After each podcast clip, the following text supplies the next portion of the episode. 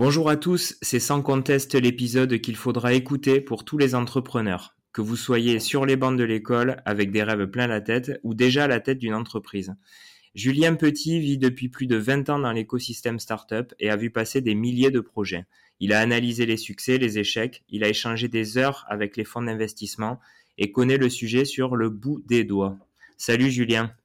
Bonjour à tous, salut. Ce que je te propose, c'est qu'on va se faire un petit cas pratique.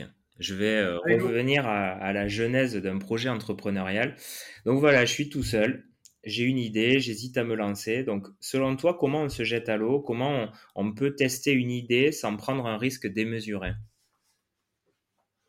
Je Je sais pas. Je, moi, je pense que il faut prendre le risque. Il faut se mettre. Euh, tu peux, es obligé de te mettre à 100% sur le projet. Ouais, tu, tu, crois pas aux, gens qui disent euh, ouais je vais euh, je vais faire ça par exemple à côté de mon boulot euh, le temps de voir si ça fonctionne quoi. Non, j'y crois pas. J'y crois pas parce que parce que parce que j'ai je l'ai vu faire et je l'ai fait et on va dire j'ai testé les deux méthodes et euh, et, ensuite, tu vois, j'ai accompagné au total, on va dire depuis le début de ma carrière, à peu près 500 entreprises, tu vois. Euh, alors de près ou de loin, en garde rapprochée ou plus à distance, mais euh, sérieusement, c'est tu, ne, c'est même, j'ai envie de dire, c'est le soir lorsque tu vas te coucher que peut-être ton, c'est là où tu as le meilleur, le, le, le, le, travail fonctionne le mieux, quoi. Il faut pas qu'il y ait d'interruption dans ta réflexion entrepreneuriale.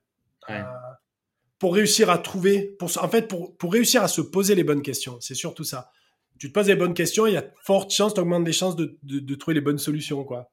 Donc, pour réussir à se poser les bonnes questions, il faut que tu aies 100% de bande passante sur le problème que tu veux résoudre.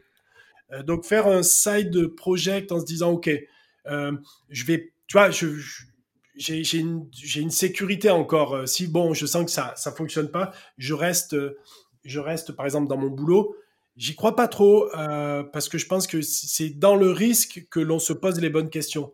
C'est dans la douleur de l'effort qu'on se pose les bonnes questions. C'est quand on se dit merde, mais j'ai fait une erreur. J'aurais jamais dû, euh, j'aurais jamais dû me lancer dans l'entrepreneuriat. Ça fonctionne pas. C'est à ce moment-là que finalement les neurones fonctionnent le mieux. Hmm. Et qu'en fait, bizarrement, la résilience de l'entrepreneur se met en place. Et c'est peut-être là où tu trouves les, les, les, les meilleures inspirations. Alors bon, maintenant j'ai confiance en mon idée, je l'ai un peu testé, mais il faut maintenant lancer mon premier produit. Est-ce que tu as des conseils pour euh, éviter une grosse déconvenue? Moi, je dirais justement d'abord de réfléchir service avant produit, et, lorsque l'on parle produit, ne pas que penser logiciel. Le, monde des startups nous a, euh, nous a, euh, comment dire, a réduit le champ des possibles parce que startup égale produit, produit égale logiciel, et, donc, et donc en fait, si tu fais pas du logiciel, il y a, y a, plus d'autres produits. Ben non, en fait, euh, le logiciel est, c'est qu'une portion finalement euh, de ce que l'on peut faire. Des produits, il y en a plein, et, et produits, il faut déjà au moins réfléchir en termes de service. Nous, quand on était éducateur, la façon dont on délivrait, euh, comment dire, le projet éducatif que l'on avait mis en place, en gros, le projet éducatif, c'était un produit, mais, mais voilà, on n'avait rien du tout de physique à toucher ou aucun logiciel avec une interface, une ergonomie. Notre service était designé avec une ergonomie. En soi, c'était un produit, quoi, ce service-là. Et donc, moi, je dirais d'abord réfléchir service et ensuite réfléchir produit au sens euh, euh, euh, le truc que tu donnes à tes clients, mais que, entre guillemets, que tu ne customises pas. Le service peut être à géométrie variable et customisé à la demande. Il est beaucoup plus flexible. Le produit est beaucoup plus rigide. Euh, et moi, je pense qu'il vaut mieux penser service en premier et ensuite se poser la question de est-ce que je peux productiser mon service? Je, je pense que cette réflexion, elle n'est pas assez utilisée et elle a beaucoup de vertus. Alors justement, je, je continue sur le sujet. On parle souvent euh, de MVP dans le milieu. Donc en résumé, c'est euh, bah, le produit qui va pas être encore parfait, euh, mais qui répond suffisamment à une problématique pour le commercialiser et, déjà trouver euh, des clients. Est-ce qu'on n'a pas tendance à être trop perfectionniste au moment d'arrêter son MVP enfin, Moi, je sais que l'une des erreurs que j'ai faites, c'est que je voulais avoir le produit parfait pour le lancer. Est-ce que finalement, comme tu l'as dit au tout début, il vaut mieux pas lancer un, produit pas parfait et itérer pour mieux comprendre son consommateur?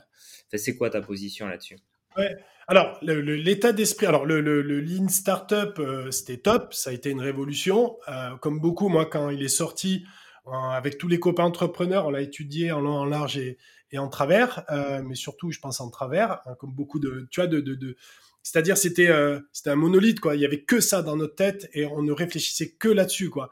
Et en fait même c'est cette histoire de lorsque tu as un marteau tout est un clou quoi, tu vois. Ben, en fait, on avait un marteau et, on voyait tout au sens du lean startup, de l'idéation, euh, ces, toutes ces, mouvements euh, entrepreneuriaux qui finalement, ou on va dire euh, école de pensée, qui nous disaient attention entrepreneur, vous oubliez l'essentiel. Ok, merci. Bon, très bien. Maintenant, on sait que l'essentiel, justement, c'est cette question d'itération, de comment, de pas commencer par une cathédrale, mais avec quelque chose de, de, de, de peut-être moins abouti. Ok, très bien. Je trouve que ces principes sont magnifiques. Mais quand de ce coup on met le mot MVP, quand on met un peu tous les mots que l'on retrouve chez Eric Ries ou, ou, d'autres, parce que on va dire, il y a eu trois mouvements dans le Lean Startup, c'est là où ça devient une méthodologie et c'est là où ça m'embête parce qu'il ne peut pas avoir de méthodologie pour l'entrepreneuriat. Tu peux utiliser des frameworks euh, pour euh, réfléchir, te poser des questions, euh, mais tu, tu, compiles plusieurs frameworks. Euh, et, par exemple, le MVP renvoie vers, attends, tu dois faire ton MVP. Donc, c'est comme si c'était l'étape obligée. Et dans l'entrepreneuriat, il n'y a pas d'étape obligée.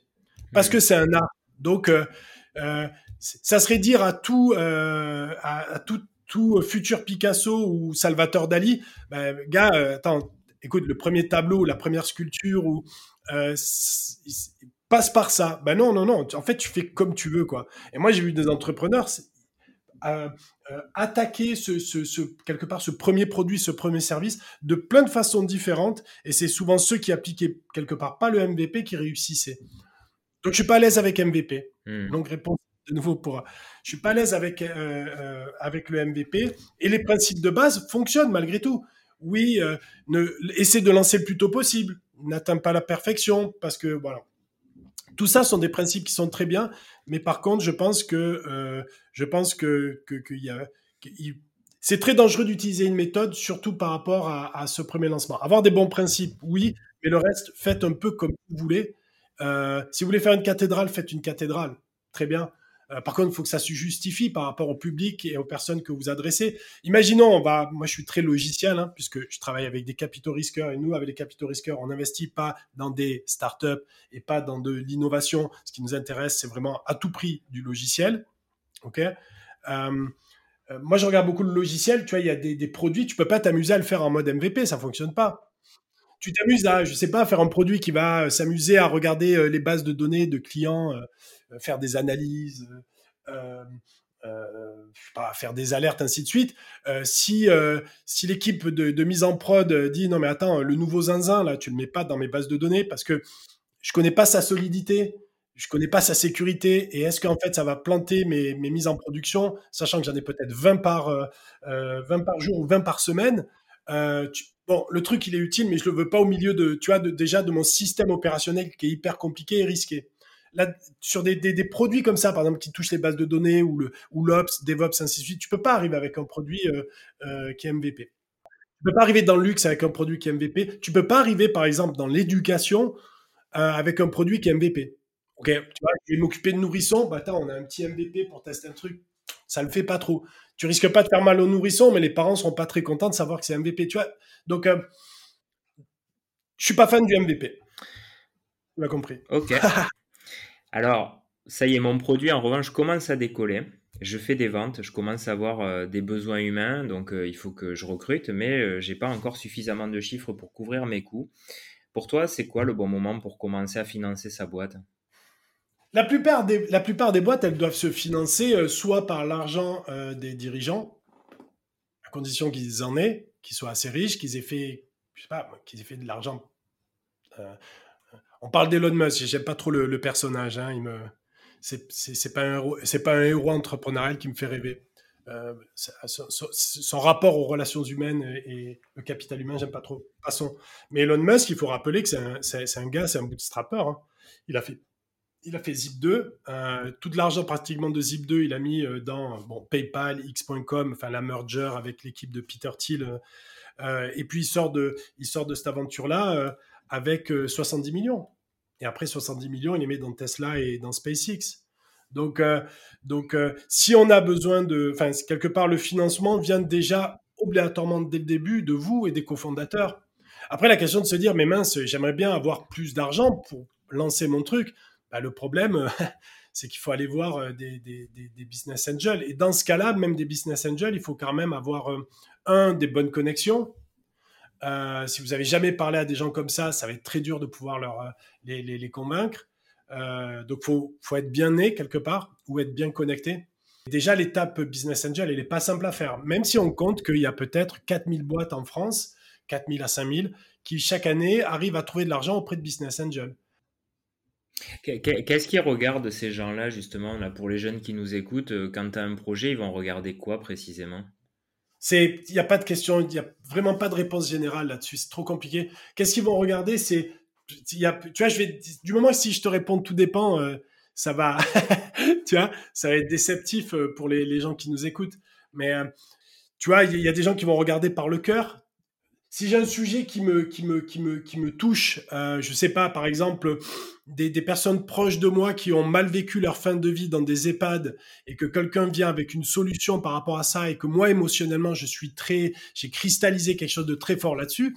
Si j'ai fait une sortie à plusieurs millions et que je sais que j'ai une, j'ai une petite poche de 500 000, 600 000, voire un million à, où j'ai décidé de le mettre auprès d'entrepreneurs, il y a de fortes chances qu'une boîte qui proposera une solution euh, euh, qui va dans le sens euh, de répondre à, mon peut-être mon dégoût de ce que j'ai vu dans, par exemple, des EHPAD, il est possible que je décide, même s'il n'y a pas de plus-value à faire, que je me dise, moi, je veux que ces entrepreneurs et ces entrepreneuses soient successful. Donc, tu vois, tout dépend de, ton cœur, où va, ton cœur, où va tes objectifs. Donc, il n'y a pas de réponse générale là-dessus.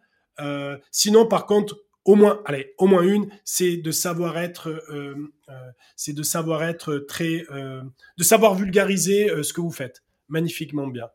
La question de la vulgarisation est le point clé parce que ça veut dire que votre interlocuteur va s'approprier votre projet. Du moment qu'il s'approprie votre projet et il peut en parler comme vous, ben, ça y est, vous avez un fan. Et si c'est un fan qui a de l'argent et qui a un budget à investir, il investira chez vous à coup sûr. Donc, au moins la sur, une réponse à cette question générale, je vais dire c'est ça serait ça l'esprit de enfin, savoir vulgariser les choses, savoir rendre accessible des, connaissances complexes. Ça, c'est la question numéro un. Et ça passe pas par un pitch. Alors là, on a parlé euh, des business angels, hein, qui sont euh, effectivement des investisseurs euh, souvent en solo.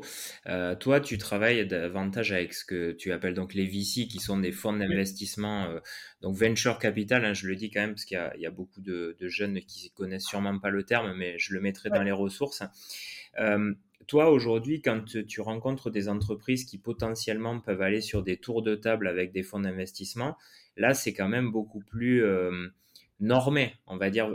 Il y, a, des choses que tu regardes particulièrement? Euh, Le premier truc, l'ambition. C'est, euh, tu vois, il y a un truc assez rigolo, mais j'ai un questionnaire que je propose aux entrepreneurs et dessus, justement, il y a plein de questions sur, entre autres, par exemple, il y a le niveau de sortie de l'entreprise. Donc, le niveau de sortie de l'entreprise, c'est à combien elle va se faire acheter, on va dire. D'accord? C'est important lorsqu'on est investisseur. Si j'ai pris des actions dans une boîte euh, à l'âge 1, à l'âge donc 10, donc 10 ans après, j'espère que la boîte va être rachetée. Parce que dans ce cas-là, les actions que je détiens, que j'ai achetées, euh, on va dire, au début du cycle, d'accord? 10 ans avant, ben, mes actions aussi vont être achetées et a de fortes chances que mes actions coûtent plus cher que qu'au moment où je les ai achetées. Donc très simple, j'ai acheté quelque chose pas cher, dix ans plus tard, euh, la boîte est rachetée, dont mes actions sont rachetées, donc je fais une plus-value. Et donc l'idée, c'est que je leur demande, votre boîte, vous voulez la revendre à combien? Et il y a beaucoup de personnes qui, alors je propose différentes réponses, et beaucoup de personnes, j'ai envie de dire presque 70% des réponses, tournent autour de 50 à 200 millions. Euh, et, lorsque j'encontre les entrepreneurs, j'ai dit, mais pourquoi 50, 200 millions? Bah attends, 50, 200 millions, tu comprends, tu sais, moi je vais devenir riche. Oui, non mais attends, tu as oublié quelqu'un dans l'équation. Tu t'es marié avec un capital risqueur, avec un investisseur. Il n'est pas là que pour te donner de l'argent magique. Hein. Tu viens de te marier avec une personne qui a pris du capital chez toi et tu es plus seul euh, à contrôler euh, cette entité, la, boîte que tu as montée.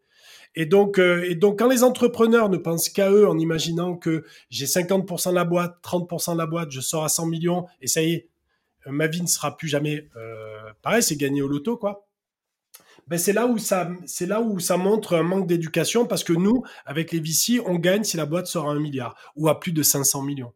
Et malheureusement, la majorité des entrepreneurs, et je pense si on pouvait le faire de façon massive auprès de tous les entrepreneurs qui pensent lever de l'argent ou ceux qui ont levé de l'argent avec des business angels, on pose cette question-là, euh, tu, verras que la plupart, euh, aucun, aucun ne répondra plus de 500 millions. Et très peu de personnes ont réfléchi à cette question-là. Et nous, avec les VC, c'est la question clé.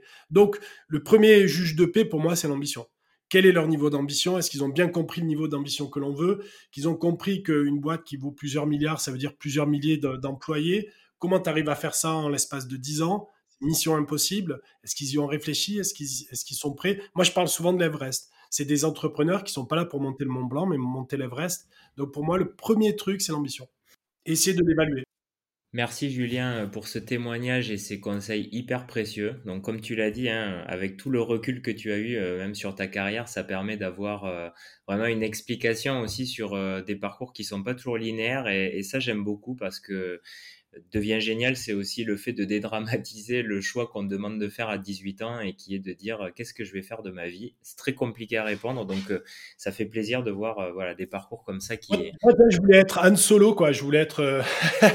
il y avait, je connaissais pas, il y avait pas de métier qui ressemblait à ça. Et on se moquait de moi quand je disais ça. Et j'ai l'impression maintenant d'être devenu Han Solo. Ça a pris plus de 20 ans, mais tant mieux. En tout cas, bravo et un grand merci. donc, bien entendu, on on suivra euh, ton actualité. Et puis, euh, bah, tous les entrepreneurs euh, qui ont des rêves, de l'ambition, il faut aller voir Julien, il faut aller lui parler. Avec grand plaisir. Je vous donnerai des, toujours des pistes pour, pour, pour avancer et, il, y aura toujours, il y aura toujours de l'attention pour vous. Et pour les auditeurs, eh ben, si vous avez aimé cet épisode, n'hésitez pas à nous laisser un petit commentaire ou carrément un avis Apple Podcast qui est le Graal hein, pour les podcasteurs. et puis Julien, ben, je te dis à très bientôt. À très vite, très heureux, merci pour l'invitation euh, et j'espère qu'on se, on se revoit dans pas longtemps. Ça marche, allez, salut. À plus.